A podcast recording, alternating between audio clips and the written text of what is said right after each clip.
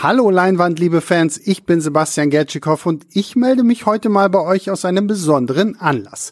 Wie sicherlich einige von euch mitbekommen haben, haben wir vor ein paar Monaten eine Steady-Seite gestartet, für die wir exklusiven Podcast-Content produziert haben. Leider haben wir dieses Projekt nun nach drei Monaten wieder eingestellt.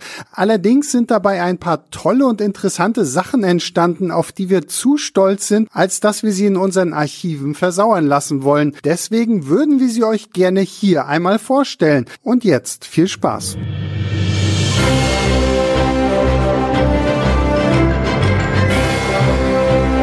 Hallo und herzlich willkommen zu einer neuen Sonderfolge von unserem Podcast Leinwandliebe. Ähm, ich bin Julius Schwietzen, ähm, ich bin Redakteur bei Filmstarts und ich sitze heute hier zusammen mit meiner Kollegin Nina Becker. Und wir ähm, nehmen heute eine Folge auf von unserem Format Duell der Lieblingsfilme. Ich weiß nicht, ob dieser Titel jetzt schon so richtig offiziell ist. Jedenfalls ist genau das, äh, das was wir, was wir heute machen. Jeder von uns hat sich einen Lieblingsfilm rausgesucht und wir werden jetzt darüber sprechen. Ähm, und das hat sich in den letzten beiden Folgen, die bereits aufgenommen und, und veröffentlicht wurden, angedeutet. Ähm, möglicherweise wird sich dabei, das wird dabei das ein oder andere Herz gebrochen, weil es tatsächlich nicht immer so sein wird, dass wir uns da einig sind, ähm, was im Prinzip ja auch so ein bisschen der, der Charme dieser ganzen, ähm, dieser ganzen Sache ist. Ähm, Nina, ist es dir denn leicht gefallen, ähm, da was, äh, einen Lieblingsfilm auszusuchen? Mm, ja, also hallo erstmal nochmal. Ich bin Nina. Ich bin, äh, ja, ich arbeite bei Filmstarts ähm, in der Redaktion und äh, betreue vor allem Serien und so. Aber äh, ja, natürlich kenne ich mich auch mit Filmen ganz gut aus und habe natürlich einige Lieblingsfilme und es hat ähm, tatsächlich dazu geführt, dass ich erstmal eine Weile überlegen musste, was ich äh, Julius da jetzt für einen Film nenne. Ähm, ich habe tatsächlich auch irgendwie so in verschiedenen Genres Lieblingsfilme und ich konnte mich äh, nur schwer auf einen irgendwie konzentrieren, aber habe mich letztendlich dann entschieden. Und ich bin sehr gespannt, weil da haben wir jetzt noch gar nicht drüber geredet, ob äh, Julius dem Film auch was abgewinnen kann. Ich glaube tatsächlich, er kannte ihn auch, oder? Ich kannte ihn tatsächlich schon und ja. ich glaube, es ist aber auch ähm, ein Teil des Konzepts dieser, dieser Sonderfolgen für Steady, dass wir uns vorher eben nicht äh, sagen, was das für ein, also dass wir uns natürlich sagen, was es für ein Film ist, da müssen wir ja, genau. gegenseitig geschaut haben, aber dass wir uns nicht sagen, wie wir den finden. Genau. Und idealerweise halt eben auch jetzt nicht irgendwas auswählen, was, äh, was wir beide kennen. Da hatten wir zum Beispiel festgestellt, ja. dass wir beide große Herr der Ringe-Fans sind. Hm. Ähm, und ich würde auch behaupten, ich muss auch gleich, ich muss hier sozusagen gleich zum Anfang ein Geständnis ablegen. Ähm, wenn ich oh oh. wirklich meinen allerliebsten Lieblingsfilm ist wirklich, glaube ich, die Herr der Ringe Trilogie und wenn ich mir davon einen aussuchen müsste, dann der der erste, also äh, die Gefährten. Ja, ist bei mir auch so. Ähm, und ich habe schlussendlich dann ähm, den Lieblingsfilm genommen, weil es ja doch einfach wahnsinnig schwer ist, für mich genauso, ähm, sich da auf einen festzulegen, der weder Herr der Ringe noch äh, Superheldenfilm ist oder sozusagen zum, zum ähm, Marvel- oder DC-Universum irgendwie gehört. Und deswegen ist ja. meine Wahl, ich äh, fange jetzt einfach mal an. Ähm, ja, gute Idee. Meine Wahl auf äh, Scott Pilgrim vs. The World oder Scott Pilgrim gegen den Rest der Welt ähm, gefallen, ähm, den ich schon seit ich ihn damals im Kino geschaut habe, ähm, ich erinnere mich noch wirklich sehr gut daran, was das für eine äh, für ein Erlebnis damals war und wie äh, mit, glaube ich, ähm, zwei oder drei anderen Freunden äh, im Kino war und wirklich wir von vorne bis hinten, von der ersten Minute bis zur letzten Minute einen un unglaublichen Spaß hatten. Das schon anfängt mit diesem großartigen 8-Bit, äh, äh, mit 8-Bit-Logo und 8-Bit-Musik unterlegten Universal-Logo ähm, am Anfang und halt bis zur letzten Sekunde, wo, wo, äh, wo Scott Pilgrim dann in, als Computerspielfigur noch das, äh, das die ähm, die End-Einblendung am Schluss noch zerkloppt wie in so einem Computerspiel. Also wir hatten auf jeden Fall einen Riesenspaß und seitdem ist der Film wirklich sogar noch ähm, irgendwie in meiner in meiner Wahrnehmung gewachsen und ähm, bevor ich jetzt aber noch mich noch mehr darauf äh, äh, noch mehr darauf eingehe, würde ich dich erstmal noch mal äh, deinen Lieblingsfilm kurz vorstellen lassen. Ja, ähm, mein Lieblingsfilm ist ähm, Abbitte. Also ich habe mich dafür letztendlich entschieden, äh, ich habe ihn tatsächlich auch noch mal geguckt jetzt. Ich habe mehrere meiner Lieblingsfilme noch mal geguckt, um dann mich festlegen zu können. Und äh, ich hatte auch immer noch andere Favoriten, die im Rennen waren, aber letztendlich ist Abbitte einfach perfekt, weil ähm, ich liebe die Handlung, äh, ich liebe das Buch dazu, es ist ja eine Romanverfilmung. Ähm, ich liebe die Schauspieler, das, die, der Film sieht großartig aus, also es sind wunderschöne Bilder. Ähm, äh, ja, es, es, spielt ja unter anderem im Zweiten Weltkrieg. Ähm, ich habe großes Interesse an Geschichte und das ist dann halt auch noch so ein Teil, der dazu beiträgt. Äh, tatsächlich erinnere ich mich, ich habe jetzt gerade fieberhaft versucht, mich zu erinnern, wann ich den geguckt habe. Also ich habe ihn auf jeden Fall auch im Kino gesehen und ich weiß auch, ich habe viel geweint und ähm, war damals schon total hin und weg. Aber ich erinnere mich nicht mehr so richtig, also wo und mit wem. ähm, ja, aber ich habe ihn tatsächlich immer wieder auch auf DVD und so geguckt. Also der ist ähm, ja begleitet mich irgendwie seit ähm, na wann ist er von wann ist von 2007 seitdem habe ich den immer mal wieder geguckt und ich finde ihn tatsächlich auch nach wie vor äh, schön immer noch perfekt ähm, was ja nicht immer so ist also ich hatte auch so ein paar Filme noch mal jetzt gesehen die ich früher sehr geliebt habe die jetzt aber nicht mehr so, weiß ich nicht. Ja, weiß ich nicht. Man wird älter, die Zeit verändert sich und viele Sachen funktionieren nicht mehr so richtig, finde ich. Ähm, ja, darum ja, wollte absolut. ich dich nämlich, mhm.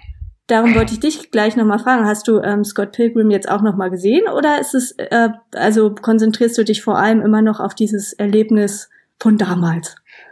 Nein, also ich habe ihn jetzt tatsächlich auch nochmal gesehen und äh, wie ich auch schon gerade vorhin kurz angedeutet hatte, es ist tatsächlich auch so ein Film, der wirklich, den ich eigentlich immer besser finde, je öfter ich ah, ihn ja, schaue ja, und, genau. und, je mehr ich vor allem auch selber über Film und über ähm, filmisches Erzählen lerne ja. und verstehe. Also je mehr ich sozusagen, je mehr ich in, in, diesem Beruf auch arbeite und so, desto mehr kann ich das eigentlich auch wertschätzen. Ja, ja. Was sozusagen über den, den puren Unterhaltungswert oder den, oder, ähm, oder den, die Witze und die Action hinausgeht, was ja dann wieder natürlich aber auch irgendwie wieder auf eine gewisse Art und Weise unter, unterhaltsam ist, weil, ähm, da werden wir sicherlich auch noch ein bisschen drüber sprechen heute, ähm, Edgar Wright, der Regisseur, ist halt für mich ein, ein absolut äh, Meister der des visuellen Erzählens und insbesondere in diesem Fall der der visuellen äh, des visuellen Humors oder der visuellen Comedy. Ähm, aber vielleicht fangen wir erstmal, also ähm, vielleicht fangen wir erstmal an und sagen noch ein bisschen was zu dem, zu dem Film an sich. Also Scott Pilgrim gegen den Rest der Welt. Scott Pilgrim vs. The World ist ein ähm, basiert auf einer Graphic Novel, die den gleichen Namen hat. Ähm, und erzählt die Geschichte eines ähm, Musikers und irgendwie ähm, ziemlichen Verlierers namens Scott Pilgrim, der in Kanada lebt und gerade eine Trennung hinter sich hat und ähm, dann eine Beziehung mit einer Highschool-Schülerin anfängt, ähm, um sozusagen so ein bisschen sich wieder Selbstbewusstsein zu, äh, zu zurückzuholen und dann aber sich in eine andere Frau verliebt, ähm, und dann halt aber feststellt, zu seiner großen Überraschung, dass diese sieben böse Ex Freunde und Freundinnen hat, ähm, die, ähm, um mit ihr zusammen und um mit ihr zusammen sein zu können, muss er diese alle besiegen und besiegen heißt tatsächlich in diesem Fall quasi im Stil eines äh, Videoprügelspiels ähm, gegen, gegen sie antreten. Und ähm, das ist ein, ein großes äh, äh, visuelles Feuerwerk, würde ich, würde ich behaupten. Ähm, ja, und also Ja, nee, red bitte. Weiter. Nein, sag du, ich, bitte, ja. jetzt habe ich Ich würde ich würd sagen, also visuelles Feuerwerk kann ich durchaus nachvollziehen, aber naja, das ist dann auch schon alles. oh nein, das fängt schon an mit dem Herz, mit dem Herzgebreche hier. Ja, ich, ich, ja, ja. Ich habe mir wirklich Mühe gegeben, ihn irgendwie zu mögen. Ich habe ihn damals übrigens auch im Kino gesehen und fand ihn damals schon nicht so toll. Und ähm, ja, also ach, ich habe es versucht, aber es ist einfach nicht meins, glaube ich. Hast du denn ähm, eine hat sich denn deine Wahrnehmung verändert, im, im sozusagen ähm, von damals im Kino und heute jetzt oder, oder jetzt die Tage nochmal schauen? Also ich glaube tatsächlich irgendwie, ähm, dass ich noch gesättigter bin mittlerweile von diesem ganzen Comic-Verfilmungskram und so. Also ich, ja, weiß ich nicht. Also ich kann ja erstmal vielleicht mit irgendwas anfangen, was ich gut fand. Genau. Ähm, das ist schön. Das habe ich mir auch als erstes nämlich aufgeschrieben, dass ich wirklich, also die Musik finde ich richtig gut. Was auch irgendwie jetzt nicht immer der Fall ist. Also ich, ich weiß nicht, ich habe jetzt nicht irgendwie, ich, ich gucke jetzt auch nicht besonders gerne ähm, Filme über Musiker oder Musicals mag ich zum Beispiel überhaupt nicht, aber ähm, die, äh, die Musik fand ich richtig gut, die würde ich mir glatt äh, so als Hobby privat anhören. Ähm, habe ich auch erstaunt, dass es also richtig, finde ich, qualitativ hochwertig irgendwie gemacht wurde, sogar die Texte und so von den Liedern. Ähm, ja, also das, da gehe ich auf jeden Fall voll mit, dass das äh, bis ins Detail irgendwie perfekt ist. Ähm, und auch die visuellen Effekte, die weiß ich durchaus zu schätzen irgendwie. Also ich sehe auch, also ich, ich muss sagen, ich bin nicht so ein Typ, der ähm, so auf Effekte steht unbedingt, ähm, die geben mir einfach nicht so viel. Also ich sehe ein, dass es toll ist und vor allem ist es in dem Film super außergewöhnlich. Also das sehe ich irgendwie auch und ich finde auch sehr gut gealtert. Ähm, aber das ist halt auch nicht so, also ja, das ist jetzt nichts, was mich total glücklich macht beim Filme gucken irgendwie. Ähm, ja, genau. Aber vielleicht erstmal, um positive Aspekte zu nennen. Also ich finde es interessant, dass du gesagt hast mit dem, ähm, dass das quasi so für dich äh, in diesen so so ein Wust aus Comic-Verfilmungen ja. äh, bildet, aber das finde ich halt eben wirklich überhaupt gar nicht, weil also ich kann das total verstehen. Ich habe ja auch anfangs schon angedeutet, dass ich bin auch ein großer Fan von den, sagen wir mal, den Superheldenfilmen, den typischen, also Marvel und DC ja. und Avengers und sowas, ähm, und kann da zum Beispiel total verstehen, wenn man sagt, das ist nicht nichts für mich, das ist mir irgendwie alles zu gleichförmig oder die wiederholen sich immer nur jetzt im 23. MCU Film genau. ist doch irgendwie immer das Gleiche.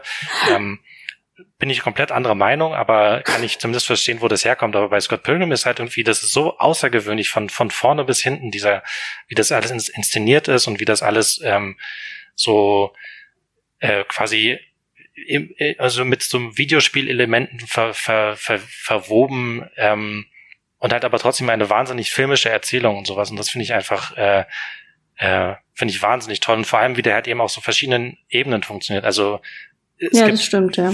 Es gibt halt, finde ich, fantastischen, wirklich, wirklich unfassbar witzige Szenen, ähm, verschiedene Arten. Es gibt sowohl visuelle Gags als auch halt irgendwie Wortwitze und Situationswitze. Ja, Fall, ja. Es gibt tolle Action-Szenen und es gibt halt aber eben auch noch irgendwie eine, ähm, eine, eine, eine sehr spannende und, und, naja, vielleicht ist nicht berührende, aber zumindest eine, emotionale und, und sehr toll erzählte Geschichte, weil halt eben, was ich ihm halt auch so besonders finde, ist, dass halt dieser Scott Pilgrim nicht unbedingt eine sympathische Hauptfigur ist eigentlich.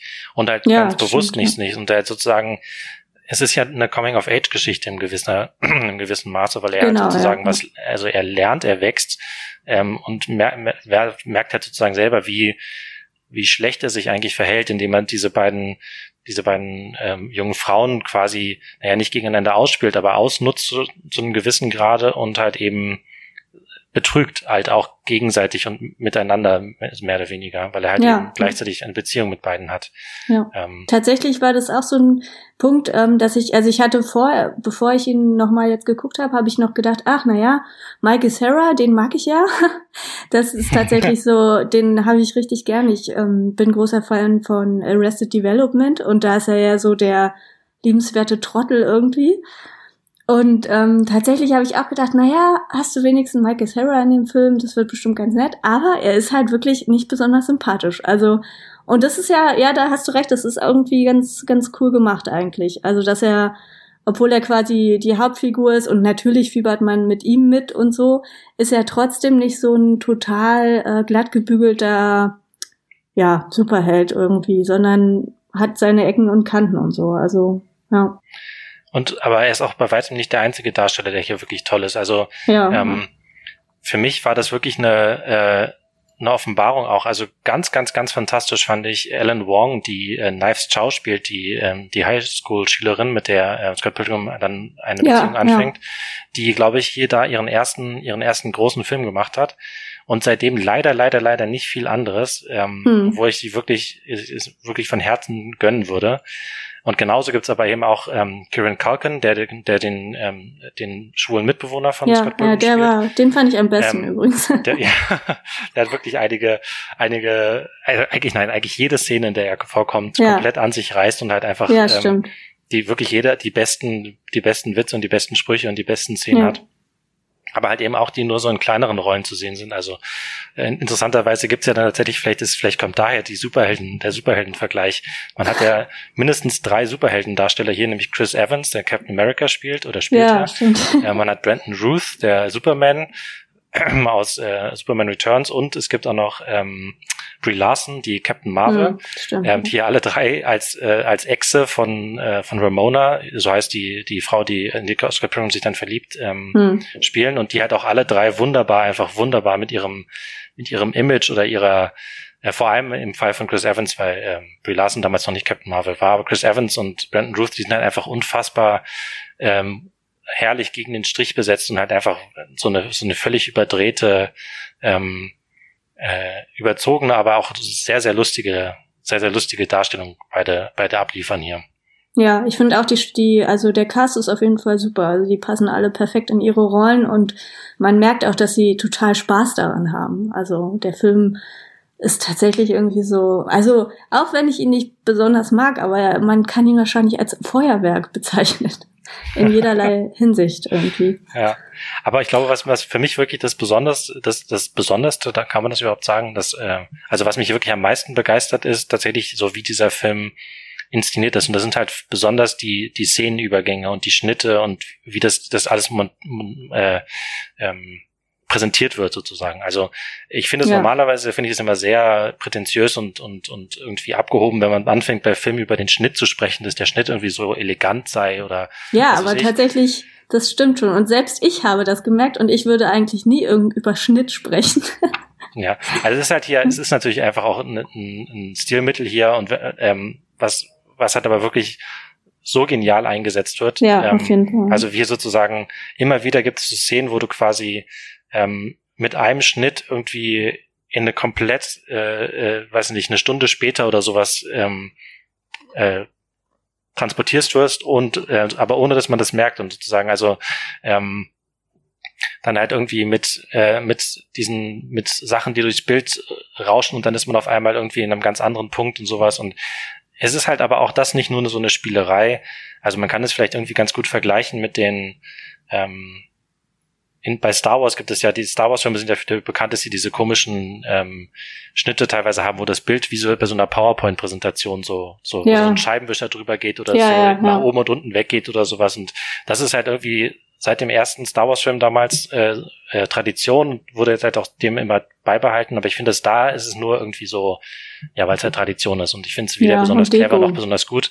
Und hier ist es halt tatsächlich, ähm, würde ich halt behaupten, ähm, gibt es einen, hat es einen Sinn auch das Ganze. Es gibt zum Beispiel ja, diese stimmt, so ja. zwei Date-Montagen mit mit Scott und äh, Knives ähm, relativ am Anfang des Films, die unter anderem diesen Stil halt so geschnitten sind oder so ähm, präsentiert werden wo man halt dann äh, auch wunderbar den Unterschied zwischen diesen beiden Dates sieht. Beim ersten ist halt irgendwie, sind halt beide total begeistert und Scott ist irgendwie froh in seiner Beziehung, aber beim zweiten Date hat er halt dann vorher schon Ramona kennengelernt und sich in sie verliebt und ist halt nicht mehr bei der Sache. Und dann sieht man das halt eben auch wirklich an der visuellen Sprache des Films, wie sozusagen Scott dann nur seine Zeit absitzt und halt irgendwie so alles an ihm vorbeirauscht. Und das ist einfach wirklich ganz große Kunst, finde ich, wie, wie Edgar Wright solche, so eine Emotion halt wirklich mit filmischen Mitteln ähm, transportiert ja. und es nicht einfach ausspricht oder eine Figur aussprech aussprechen lässt oder sowas. Ja, das stimmt. Das ist auf jeden Fall so eine total perfekte Kombination aus ähm, Form und Funktion irgendwie. Also das funktioniert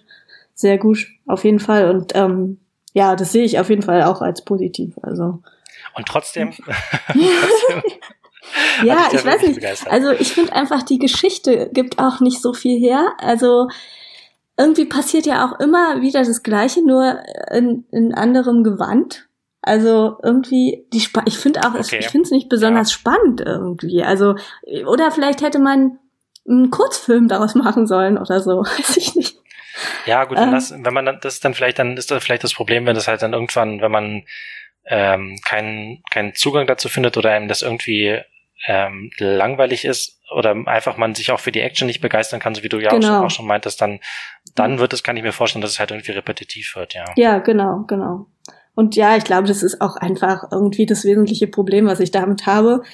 Ähm, ja, ja, ist einfach, also ja, zum einen ist es, glaube ich, ist das Genre, wobei da ja ganz viele Genres auch gemixt werden irgendwie, das ist irgendwie nicht so ganz meins und ähm, die Handlung spricht mich jetzt auch nicht wahnsinnig an. Ich fand es auch streckenweise ein bisschen langsam, äh, nee, nicht langsam, um Gottes Willen, ähm, langweilig.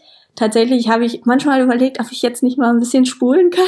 habe ich aber nicht gemacht, habe ich nicht gemacht. Ähm, das ist das Mindeste.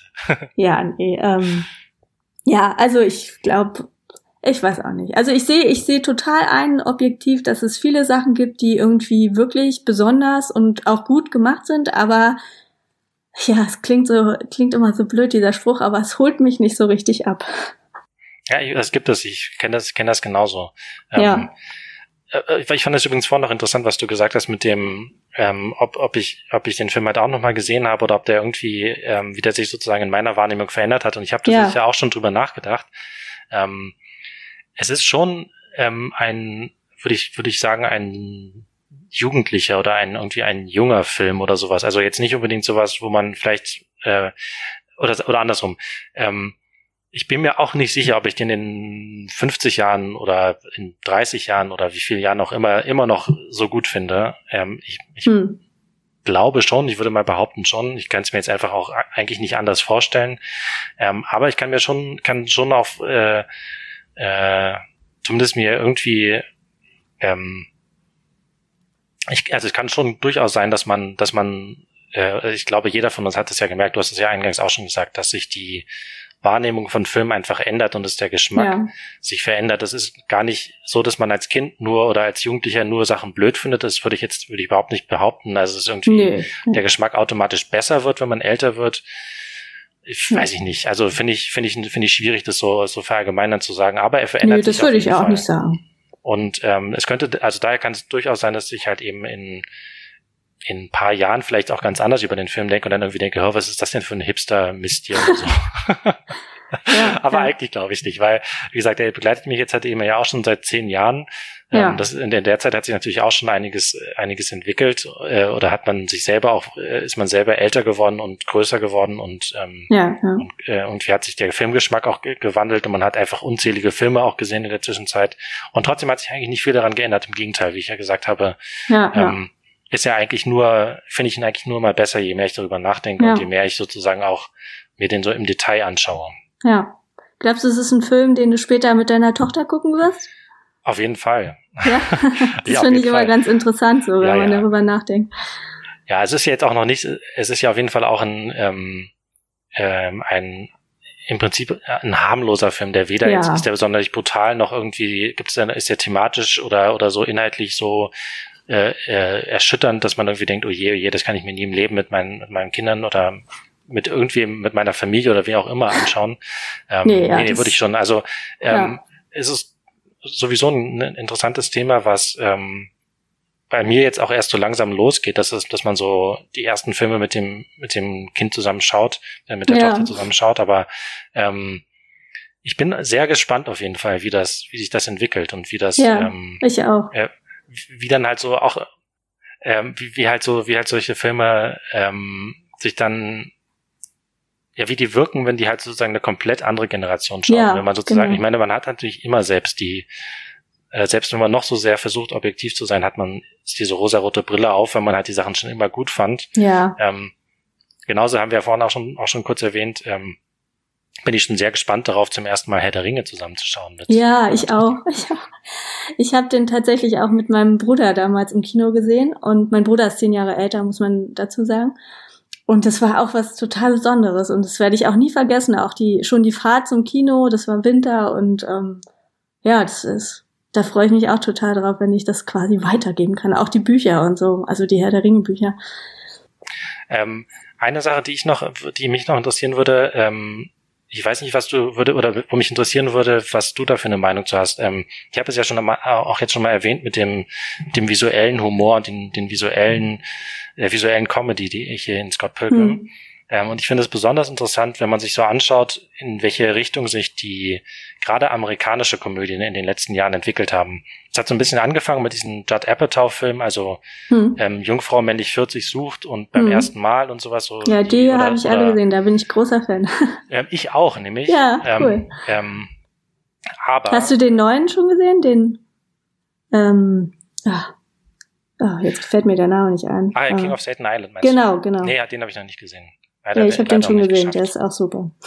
ähm, jedenfalls aber, also das hat ja, damit hat quasi so ein Trend irgendwie angefangen, ähm, kann man glaube ich sagen, dass ähm, sich amerikanische Komödien oder Hollywood-Komödien ähm, zu so einem ähm, dass da mehr improvisiert wird, dass die Darsteller einfach sozusagen so quasi, weil es halt auch einfach talentierte Comedians sind oder talentierte, lustige Leute, die halt einfach, die du sozusagen nicht an ein Skript, ähm, die nicht sozusagen ein Skript strick abarbeiten müssen, sondern die halt ja. einfach auch mal sozusagen so ein bisschen vom Leder ziehen oder irgendwie ähm, einfach so genau, einfach so ein bisschen frei sich entfalten ja, dürfen, ja, genau, und dann halt improvisieren dürfen und so. Und ähm, es gibt da wirklich tolle Filme. Ich bin auch, wie gesagt, ich bin auch von diesen Judd Apatow-Komödien eigentlich von allen ein großer Fan. Oder ja, Superbad gibt zum Beispiel auch noch oder so. Die sind ja alles so aus derselben Zeit so ungefähr. Ja, ja. Und es zieht sich eigentlich auch bis heute. Und es, ich, teilweise ist es aber tatsächlich so, dass ich dieses Konzept so ein bisschen abnutze. Und das ist auch, das lädt, glaube ich, einfach sehr dazu ein, dass man, dass, dass das also dass man faul wird vielleicht als Regisseur. Das hört sich jetzt gleich so, so, so negativ an oder so abwertend, aber es ist halt einfach so, wenn du weißt, du hast da deine, deinen talentierten Cast und deine, ja. deine Comedians, dein Seth Rogen oder Will Ferrell oder wen auch immer, mhm. Paul Rudd, die du vor die Kamera stellst, Melissa McCarthy, wen auch immer, und die können halt einfach auch das, die sind natürlich gut darin, aber dann denkt man sich halt vielleicht, das Regisseur, muss ich ja eigentlich jetzt gar nicht mehr viel machen. Da kann ich jetzt einfach, lasse ich die Kamera laufen und schneide es ein bisschen so, dass ich halt mal eine andere Kameraperspektive habe. Und dann passiert eigentlich der ganze Humor nur in den Dialogen mhm. und in den, in dem, was halt die, die, die Schauspieler vor der Kamera sagen. Ja, und ja. Ähm, der, das ist halt der große, große Unterschied zu so Filmen wie Scott Pilgrim oder halt aber eben auch den anderen Komödien von, von Edgar Wright. Also ähm, Sean, Sean versus äh, äh, Sean of the Dead, meine ich nicht, Sean ja. versus ja. ähm, Hot Fuzz oder ähm, The World's End, die halt hm. alle drei genauso in diesem Stil auch inszeniert sind. Also natürlich nicht ganz so comichaft und nicht ganz so videospielhaft wie Scott Pilgrim, aber halt eben auch genauso sehr diesen visuellen Humor haben. Und das ist einfach ein unfassbarer Unterschied. Und es ist wirklich verschenktes Potenzial, weil du könntest ja auch theoretisch mit diesen amerikanischen Komödien diese super Comedians hinstellen und sie lustig sein lassen und gleichzeitig aber eben halt auch filmisch was machen. Also ja, ist das auch sowas, was dir, was dir irgendwie auch schon mal äh, aufgefallen ist oder was du hier irgendwie bei Scott Pilgrim ähm, besonders, äh, besonders irgendwie dir ins Auge gefallen ist? Ja, also das ist wahrscheinlich das, was ich halt auch, also was du jetzt alles erklärt hast, ist, das ist genau das, was ich irgendwie als äh, Besonderheit auch wahrnehme bei dem Film. Also das ja ist auf jeden Fall irgendwie ziemlich speziell und tatsächlich ähm, würde ich auch sagen, dass man, also ich habe nicht alle Edgar White Filme gesehen, ich habe ähm, äh, Hot Fuzz nicht gesehen und ähm, Ant-Man auch nicht und Baby Driver auch nicht. Aber ja, bei ähm, Ant-Man äh, war, End, bei Ant-Man waren nur vorgesehen, da hat er, da hat er tatsächlich ah, nicht selbst Ja, gemacht. stimmt, ja, ja. Ähm, aber an World's End erinnere ich mich tatsächlich auch noch. Den habe ich auch im Kino gesehen und den fand ich, den fand ich richtig lustig eigentlich.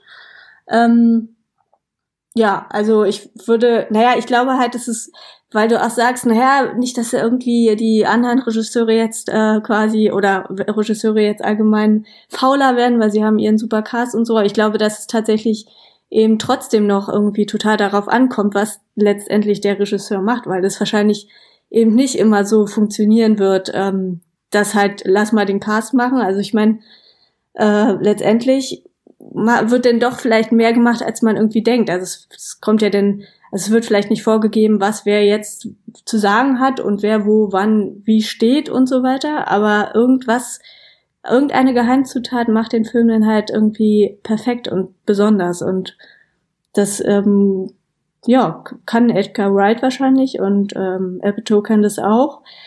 Ja, ich denke, also ich sehe das auch so, dass es sehr speziell ist. Ähm, ich mache mir da aber jetzt keine Sorgen, dass es irgendwie äh, ja ausgelutscht werden könnte oder so, weil es gibt ja gibt ja noch zig andere pff, Entwicklungen, wie sich Komödien in Hollywood gestalten lassen und so weiter. Ja, also, also ich würde es mir aber tatsächlich äh, eigentlich wünschen, dass, du das, dass es das ein bisschen mehr gäbe. So ein bisschen so ja. wie auch, keine Ahnung, bei ähm, bei Action-Szenen, dass man mehr das so macht wie bei den John Wick-Filmen oder sowas. Das ist halt einfach auch eine ganz andere. Ja, einfach mal was anderes halt, ja. Genau, und halt eben nicht, ja. nicht so dieses, wir stellen halt irgendwie Liam Neeson dahin und obwohl der halt schon Mitte, Mitte, Ende 60 ist, soll der halt noch der tolle Action-Darsteller sein. Ja. Ich meine, Liam Neeson ist ein fantastischer Schauspieler natürlich, aber irgendwann ist man halt auch zu alt für Action-Szenen ja. und dann sieht es halt dann so aus, wie das spät, leider bei den späten Liam Neeson-Filmen oft aussieht, dass da halt nur drumherum geschnitten wird. Ja, halt oder auch Bruce Action. Willis. Da habe ich. Oh, ja, habe ich auch vorhin einen Trailer gesehen zu diesem ähm, irgendwas mit, wie heißt der Film? Hardkill oder so. Das äh, sieht ja irgendwie auch alles gleich aus. Also irgendwie dieser eher ältere Bruce Willis und irgendwie viel Action, aber ja, irgendwie war es das dann auch. Also es ist alles so langweilig geworden irgendwie. Und sie sind halt auch ganz schön alt für Actionhelden. naja, also äh, ich glaube, wir, äh, das ist ja auch nicht der Sinn dieses Formats. Wir werden nee. auf jeden Fall bei Scott Pilgrim nicht mehr auf einen, auf einen Nenner kommen. Nee, ähm, aber ich, also ich, ich verstehe, dass man ihn gut finden kann, aber ich finde ihn nicht gut. Schade. Ja. Ja. Ähm, so ist. Ja, dann lass uns doch mal, dann lass uns doch mal Abbitte oder Atonement, wie er im Original genau. ich heißt, ne, ähm, ähm, zuwenden. Genau. Ähm, ist ja auch von einem Wright-Regisseur, denn auch von Joe Wright. Stimmt. ist mir eben auch erst aufgefallen. Da habe ich doch gar nicht drüber nachgedacht. Das sind auch ja. meine Universal-Filme, glaube ich. Das ist mir aufgefallen. Das weiß ich gar nicht. Als ich ja, gestern, als ich nochmal geschaut habe. Ja, ja ähm, genau. Vielleicht erkläre ich auch kurz einfach, ähm, um was es geht. Erstmal, damit wir wissen, über was wir hier reden. Ähm, es geht mehr oder weniger um die 13-jährige Bryony Tellis, die gespielt wird von Saoirse Ronan. Ich hoffe, ich habe es richtig ausgesprochen. Ich glaube ja, so spricht sie zumindest ja, ich hab, Namen Ich habe es geübt. ähm, das ist ein richtiger Einsatz, sehr schön. Ja, genau.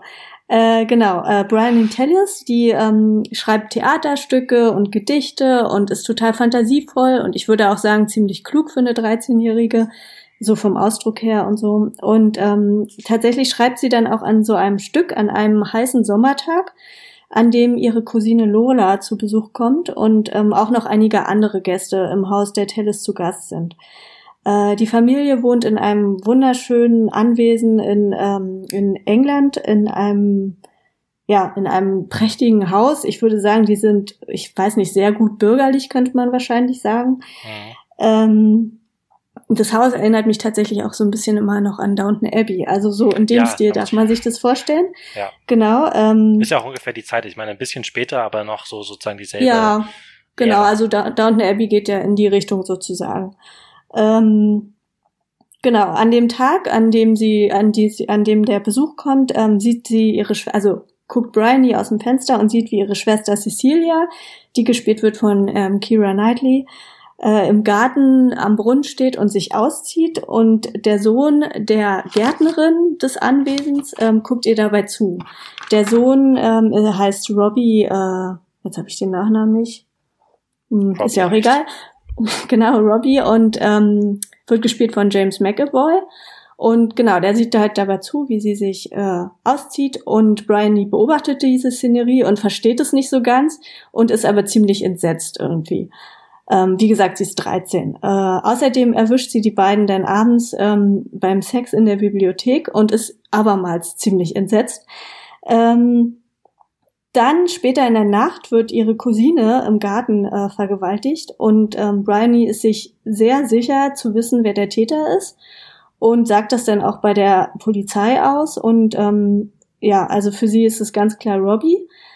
Äh, ja, so nehmen die Dinge ihren Lauf. Ähm, Robbie muss ins Gefängnis und zieht dann später in den Krieg. Ähm, die gemeinsame Zukunft, die Robbie und Cecilia sich vorgestellt hatten, also das wird dann, das kriegt man dann nach und nach mit, ähm, ist zerstört und äh, ja, also mehr will ich lieber nicht verraten, weil dann braucht man ja den Film nicht mehr gucken.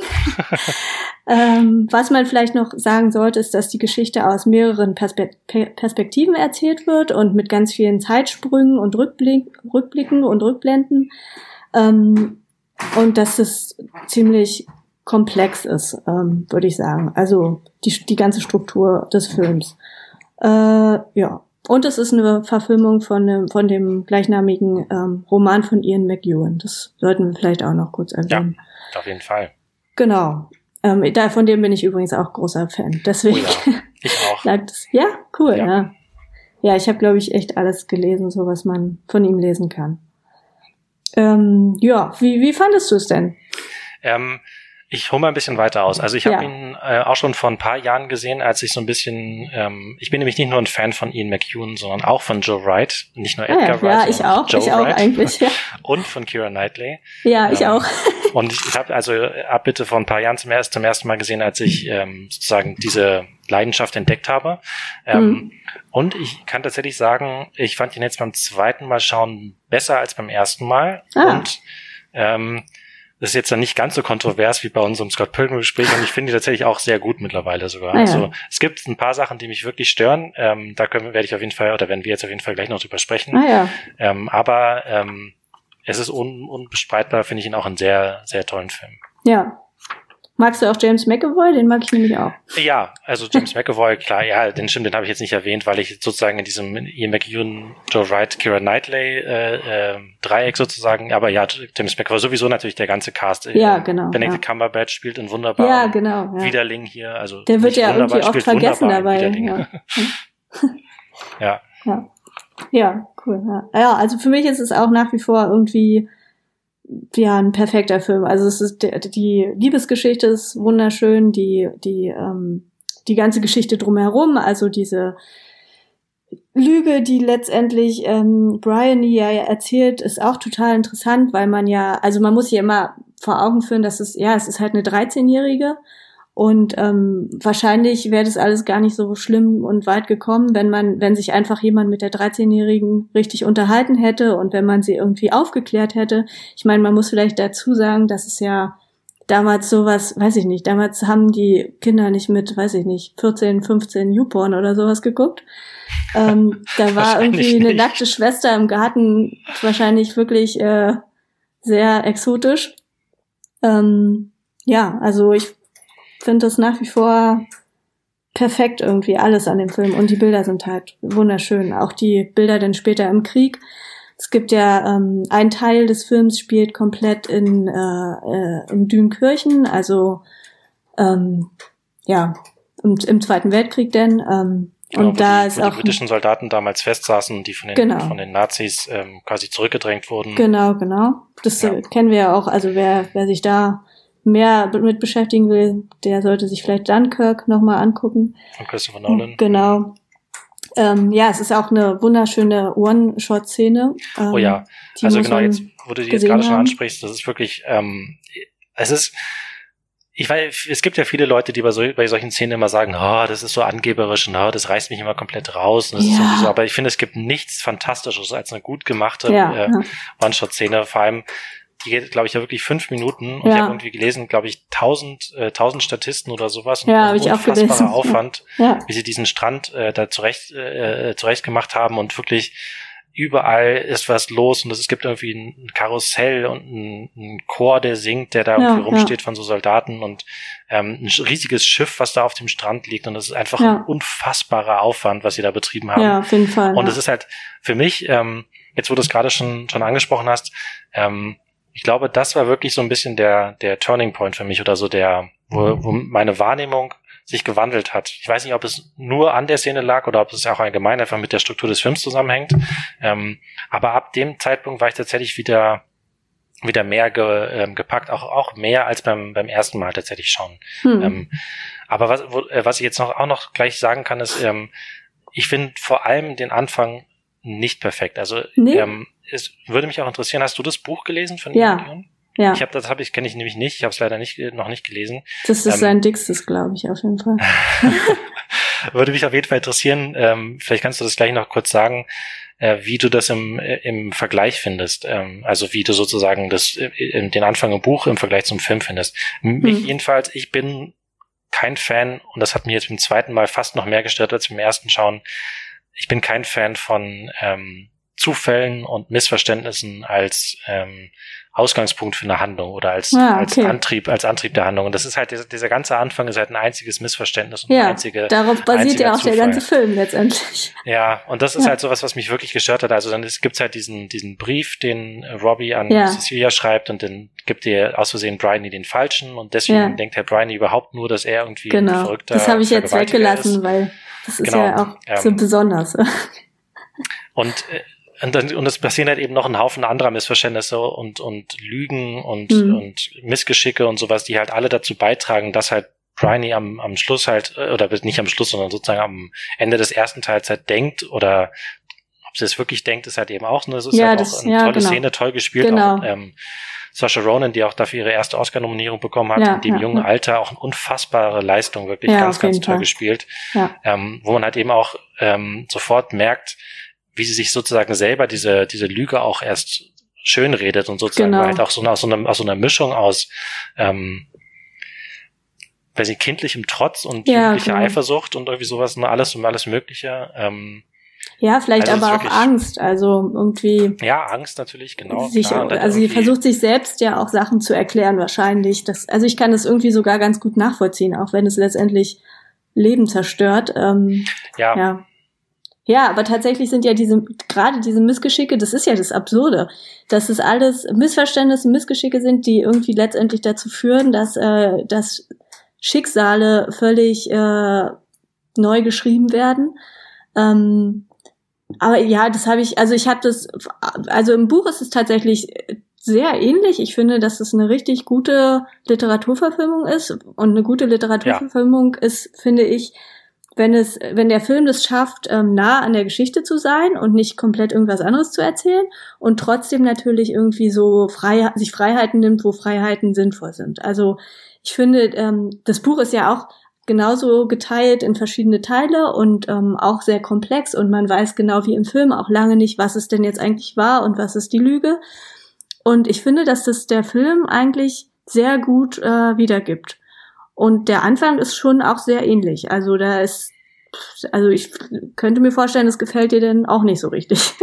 Ich meine, vielleicht hat das auch tatsächlich was mit den verschiedenen Medien zu tun. Also ich kann, ja, könnte mir halt sein. vorstellen, dass man, dass das irgendwie in einem in einer geschriebener Form ähm, und mich weniger stört, diese diese Anhäufung von Zufällen als, sein, äh, ja. als im Film.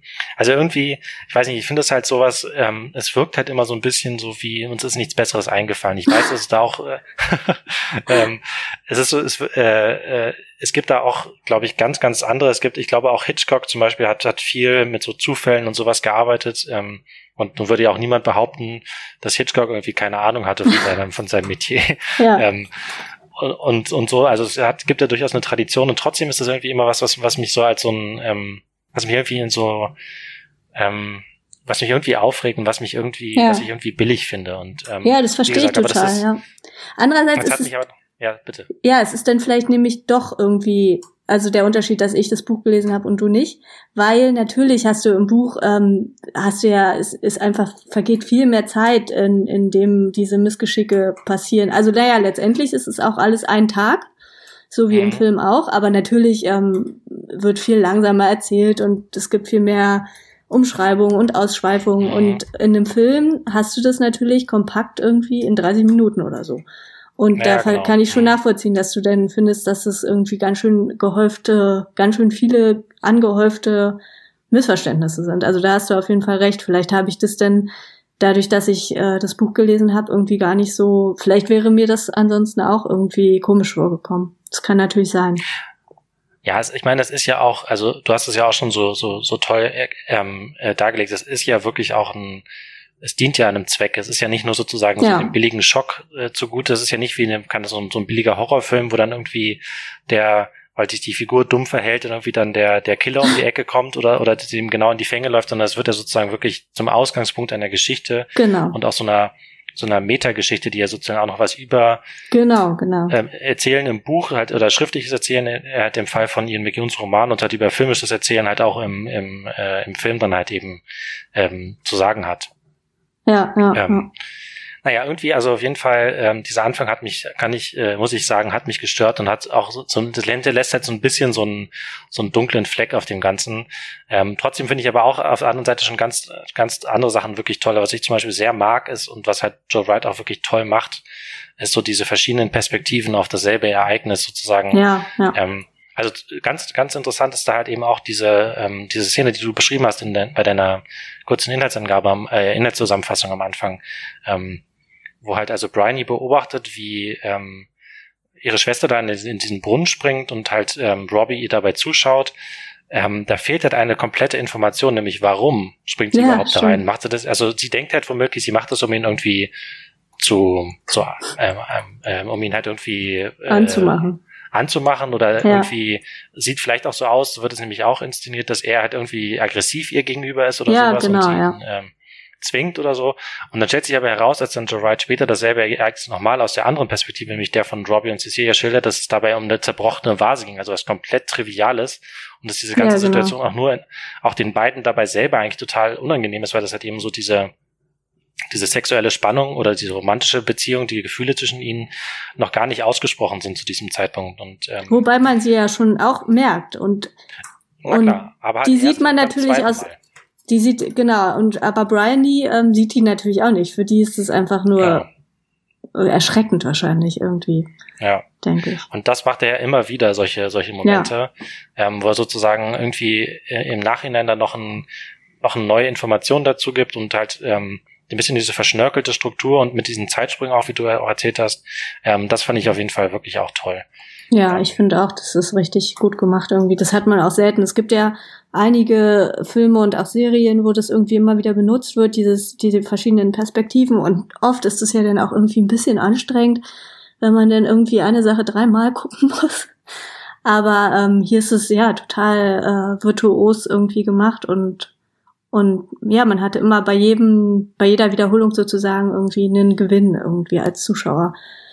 Äh, das ist total toll auf jeden Fall, ja. Ja. Ähm, was ich auch noch sagen muss, ist, äh, dass ähm, ich den zweiten Teil äh, tatsächlich auch nicht so gut finde, was dann auch was, was mit sowas ganz Trivialem wie ähm, dem Casting tatsächlich zu tun hat. Also in der mittleren, ähm, dann während des Zweiten Weltkriegs äh, spielenden Teil hm. sehen wir dann eine, treffen wir dann Bryony wieder, die dann halt älter ist und auch nicht genau. mehr von Saoirse Ronan gespielt wird, sondern von ähm, Romola Garay. Ich hoffe, ich ja, spreche das ja. ungefähr richtig aus. Die finde ich halt eben, vor allem, wenn du sie zwischen Saoirse Ronan hast und dann, ja, stimmt. Ähm, wer ist denn denn nochmal? Ah, Vanessa Redgrave, genau. Ähm, muss ja, ich gerade ja. kurz überlegen. ähm, wenn du sie sozusagen zwischen äh, Sasha Ronan und Vanessa Redgrave äh, ähm, siehst, die halt, also Vanessa Redgrave ist natürlich sowieso eine absolute Legende und die halt auch hier diese, es ist nur ein kurzer Auftritt, über den ich auch, glaube ich, jetzt gar nicht besser, nicht, nicht mehr sagen, in welcher Form der sozusagen passiert ja, oder was da, was da, was der, was der Sinn davon ist, aber die natürlich in ihrem kurzen Auftritt auch absolut großartig ist und halt, wie wir schon gesagt haben, auch äh, Saoirse Ronan am Anfang und irgendwie mit mit äh, äh, mit Garay konnte ich irgendwie nicht nicht viel anfangen und sie hat finde sie hat auch optisch nicht da reingepasst also alleine ja, sowas dass ja. sie halt einfach äh, nicht diese krassen blauen Augen hat wie die beiden anderen. Ja, das ähm, stimmt, ja. Das war sowas, wo ich dann irgendwie dachte, hm, ja, und das ist halt, glaube ich, auch der undankbarste Part. Also das ja, auf jeden dazu. Fall. Das war wahrscheinlich sehr schwer einfach zu besetzen irgendwie. Ähm, einmal optisch und dann aber auch von der Ausstrahlung, das kannst du ja auch einfach nicht einfach übertragen irgendwie, weil du, nur weil du ihr die Haare äh, so scheitelst, wie die andere Schauspielerin es hat, das ist natürlich total schwierig auf jeden Fall. Aber ja. trotzdem hat es, also es hat für mich jetzt nicht so, also da hast du auf jeden Fall recht, aber für mich ist es jetzt kein so großer Minuspunkt, dass er irgendwie, dass es irgendwie schwierig, auf, sich schwierig auf den ganzen Film überträgt oder so. Also, aber ja, sehe ich auf jeden Fall auch so. Das ist, ja, Saoirse Ronan ist einfach perfekt äh, für diese Figur. ja, auf jeden Fall. Und wie gesagt, das sind jetzt halt, es sind eigentlich im Prinzip doch auch nur kleinere Mäkeleien, die, die ich so habe, die halt irgendwie jetzt dafür sorgen, dass ich den Film nicht als meinen absoluten Lieblingsfilm bezeichnen würde. Hm. Ähm, auch wenn ich ihn, wie gesagt, ja noch, noch, äh, noch ein bisschen besser fand. Ich glaube aber tatsächlich, ähm, wenn ich jetzt einen Joe Wright Lieblingsfilm äh, nennen müsste, dann wäre es auf jeden Fall Pride and Prejudice, also Stolz und Vorurteil. Ja, ja, der ist auch schön. Ähm, ja. Den finde ich, glaube ich, noch besser tatsächlich. Ja, ich bin, ich, also den finde ich auch total gut. Aber ähm, Appet ist auf jeden Fall meine Nummer eins in der Hinsicht. Ich freue mich jetzt auch ähm, auf äh, The Woman in the Window. Das ist ja sein neuer Film. Ich weiß gar nicht, wurde der eigentlich auch verschoben wegen Corona? Wahrscheinlich schon. Ich glaube, der hat, ja, ich glaube, der hat aktuell, genau, der wurde verschoben und hat aktuell auch keinen, äh, keinen Starttermin. Ah, okay, oh je. Hm. Ja. Ja, da bin ich auch gespannt. Das ist ja auch eine Romanverfilmung, da habe ich jetzt auch schon überlegt, ob ich das vielleicht noch lese. Hast du das gelesen zufällig? Das habe ich tatsächlich gelesen, ja. Ist auch ah, und? Äh, ja, ist ein gutes Buch. Ich kann jetzt nicht behaupten, dass ich das jetzt irgendwie fantastisch fand. Ähm, ja. Und es ist leider, äh, ohne zu viel zu verraten, so ein Fall. Wenn man das Buch gelesen hat, kennt man den Twist. Ja, ja. Das war ja und auch bei. Ja. Ja, dann funktioniert es naja. womöglich im Film leider nicht mehr so gut. Das ist dann immer, wenn man das, das, vorher das, wüsste, ne? Ja, das macht mir aber eigentlich nichts. Also das ist irgendwie, ich freue mich dann immer, wenn ich trotzdem dann noch sehen kann, wie das jetzt filmisch umgesetzt wurde und so, da ist es dann für mich irgendwie okay. Also ich, wenn, dann lese ich das vielleicht echt vorher. Jetzt muss ich mal sehen, ob ich noch Zeit finde. Genau. Hast du Anna Karenina von äh, Joe Wright gesehen? Ja. Ist ja, ja auch, auch, auch mit Kira Knightley, ist, die genau. ist ja so ein bisschen seine, seine Muse. Ja, ähm, anscheinend. Und ja, ist auch, auch ein toller Film. Also auch ja. der, der sozusagen ähm, äh, hat ja so eine ähm, ich bin ja immer so ein Fan davon, dass es vielleicht ja auch schon bei Scott Pilgrim vorhin durchge, durchgeschimmert, ähm, wenn es irgendwie so ein besonderes, ähm, so eine besondere Idee gibt für die Inszenierung. Ja. Und äh, bei Anna Karenina ist das ja quasi, dass das alles wie auf einer Theaterbühne inszeniert ja, genau, ist. Ne? genau. Das ähm, ist super besonders, ja. Und halt eben auch natürlich einfach ähm, toll ausgestattet und tolle Darsteller von wirklich äh, eigentlich in allen Rollen. Ja, ähm, ja. Ja, ich, also tatsächlich, den, äh, der, also ich mochte den auch, aber der hat mich jetzt irgendwie, habe ich da noch, tatsächlich habe ich vielleicht noch mehr so ein bisschen Modernität oder so vermisst. Also das finde ich auch so gut bei, ähm, bei Abbitte, dass es, ähm, ja, ich weiß nicht, ich glaube, da hat er sich so als wie sagt man so, als stilistisches Mittel oder sowas irgendwie vielleicht die Zeit genommen an sich. Das, das hast du ja schon am Anfang des Films, wenn die Uhr so äh, klickt und immer schneller wird, äh, tickt, nicht klickt. ähm, und das spiegelt, das kommt dann im Film immer wieder vor, ähm, wie die Zeit halt rennt oder wenn, Ach, wenn diese Rückblenden kommen. Ich habe das, ja. ich habe das als eine als eine äh, Schreibmaschine verstanden. Ja, das gibt's auch, aber also das geht ja alles so ineinander über. Ah, okay. Hm. Also so habe ich das irgendwie, also so habe ich das aufgefasst, dass es irgendwie. Ja, ich meine, das mit der mit der mit der Zeit, das ähm, ergibt auf jeden Fall auch auch viel mehr Sinn. Also das mit dem Schreiben oder der Schreibmaschine genauso, weil es geht ja, das auch, ja. um Schreiben und um genau. eine Autorin und genau, genau und so und um Fiktion ja. und Nicht-Fiktion und so weiter, ja. Ja, aber ja, genau. Und das finde ich irgendwie, es gibt immer so kleine, coole kleine coole Stilmittel, die er überall so einbaut und dann kommen die auch immer wieder vor und das ist irgendwie, ja, toll, auf jeden Fall. Vor allem für Romanverfilmungen so was Besonderes. Ja, also das ist tatsächlich bei Romanverfilmungen, du hast es ja vorhin auch schon kurz angesprochen, das Thema. Ähm, ich finde, es gibt nichts Schlimmeres als so eine Romanverfilmung, die sich wirklich so sklavisch an die Vorlage hält und dann sozusagen einfach Szene für Szene äh, ähm, Wort für Wort quasi mehr oder weniger. Das, man hat es ja. häufig bei diesen, bei diesen BBC-Verfilmungen von irgendwelchen großen britischen Romanen. Da gibt's dann meistens mindestens zwei oder drei, die so für, fürs Fernsehen gemacht wurden, so als Mini-TV-Serien oder, ja, stimmt, oder so, ja. oder als großer Mehrteiler oder sowas. Und die sind immer so okay. Aber dann gibt's halt eben auch sowas wie zum Beispiel, also ähm, gerade bei bei Stolz und Vorteil gibt's ja zum Beispiel diesen, ähm, den finden ja viele ganz, ganz toll, diesen, diesen BBC-Film, wo ähm, ja, den habe ich auch gesehen. Ja. Ähm, ja, also es gibt ja diesen, es gibt ja diesen BBC-Film und es gibt dann halt eben die Verfilmung von Joe Wright und die ja, ist halt ja. einfach, äh, also kann man natürlich ist das, gibt es, kann man das jetzt nicht endgültig sagen, aber ich würde halt behaupten, weil das halt einfach die, der viel bessere Film ist und jetzt nicht, äh, was jetzt sozusagen den, ich meine jetzt nicht so, welchen fand ich besser, sondern sozusagen, welcher ist tatsächlich filmisch ja, oder handwerklich besser gemacht und deswegen finde ich halt den Joe Wright ähm, Stolz und Vorteil unvergleichbar viel besser. Und, ja, ähm, auf jeden Fall. Ja. Weil der sich halt eben auch befreit von der Vorlage, weil er halt eben sich nicht ja, an alles genau. hält. Und ähm, ich kann jetzt in diesem Fall nicht, nicht natürlich nicht hundertprozentig sagen, aber so wie, wie du das auch geschildert hast, hört es sich halt so an. Und von allem, was ich über das Buch äh, von Ian McEwan äh, Abbitte gelesen habe, ähm, haben sie es halt zumindest so gemacht, dass sie halt dieses sozusagen von einem Meta-Roman über, über Romane zu einem Meta-Film über Filme gemacht haben, so ein bisschen. Und ähm, das halt ja. sozusagen übertragen haben, alles sinnvoll auf in ein anderes Medium. Und das ist ja schon mal. Genau. Ähm, genau, das kann man so sagen. Genau, und das ist ziemlich gut gelungen, würde ich auch sagen.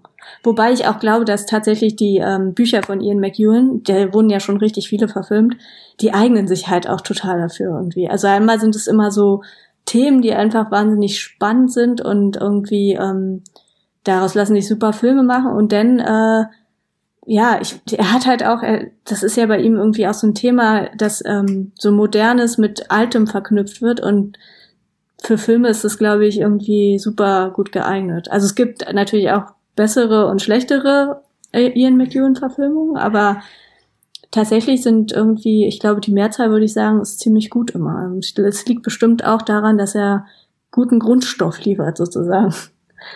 Ohne Frage. ja. Ja.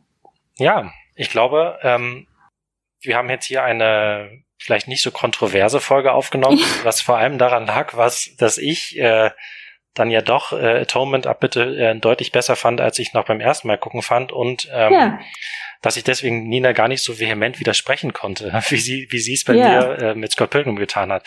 Aber ich meine, es heißt ja auch Leinwandliebe, dieses Format. Ja, ich finde, das ähm, ist auch völlig okay, wenn man sich mal einig ist. ja, ich meine, wir sind uns ja relativ viel einig und also ja, äh, äh, und man kann ja zumindest, glaube ich, den allermeisten Filmen dann immer doch noch irgendwas abgewinnen. Und äh, ich glaube, das ja. hat sich bisher auch durch diese Steady-Sonderfolgen wie ein roter Faden gezogen. Ähm, ja, das stimmt. Also gibt es in diesem ja. Fall nur ein gebrochenes Herz, meins. Ja, genau. Es tut mir sehr leid. Aber, das ist schon okay. Ja, genau. Aber ich werde mir auch tatsächlich jetzt, glaube ich, Stolz und Vorteil nochmal angucken. Also den habe ich zwar auch schon bestimmt zweimal gesehen, aber es ist schon ziemlich lange her. Und da habe ich jetzt richtig Lust drauf gekriegt irgendwie. Ja, dank dir. Ja, wir Super. verabschieden uns. Ähm, genau. Nina, vielen Dank. Es hat mir viel Spaß gemacht. Ja, mir auch. Vielen Dank. Und an euch da draußen, ähm, schaut euch auch Stolz und Vorurteil an, schaut euch genau. Scott Pilgrim an, wenn ihr noch nicht gesehen habt, schaut euch ab bitte an, wenn ihr noch nicht genau. gesehen habt. Äh, oder schaut euch einfach ganz allgemein ganz viele Filme an und geht auch wieder ins Kino, genau. wenn es äh, bei euch Kino, der, genau. schon wieder schon wieder geöffnet hat und wenn ihr äh, ja. da gefahrlos hingehen könnt.